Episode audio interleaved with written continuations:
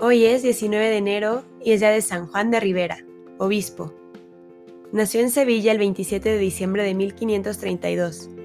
Sus padres se llamaban Pedro y Teresa, familia que se distinguía entre la nobleza por su generosidad.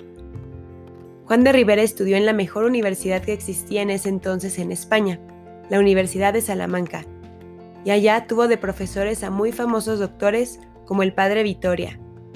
El arzobispo de Granada escribió después, cuando don Juan de Rivera fue a Salamanca a estudiar, yo era también estudiante allí, pero en un curso superior y de mayor edad que él, y pude constar que era un estudiante santo y que no se dejó contaminar con las malas costumbres de los malos estudiantes.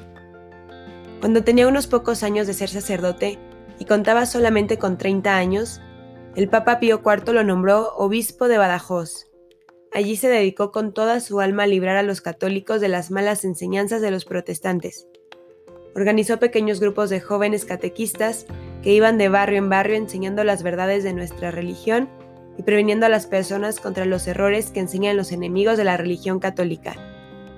San Juan de Ávila escribió, Estoy contento porque Monseñor Rivera está enviando catequistas y predicadores a defender al pueblo de los errores de los protestantes y él mismo les costea generosamente todos los gastos.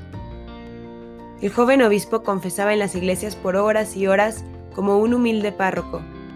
Cuando le pedían, llevaba la comunión a los enfermos y atendía cariñosamente a cuantos venían a su despacho, pero sobre todo predicaba con gran entusiasmo.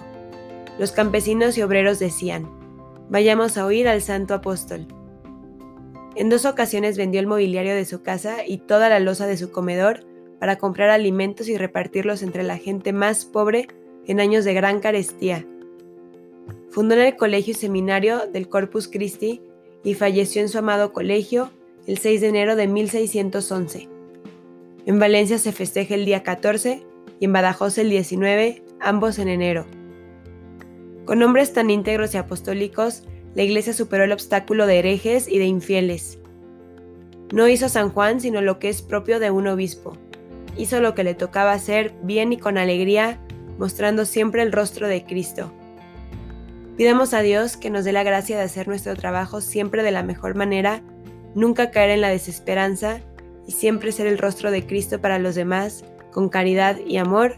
Amén. San Juan de Rivera, ruega por nosotros.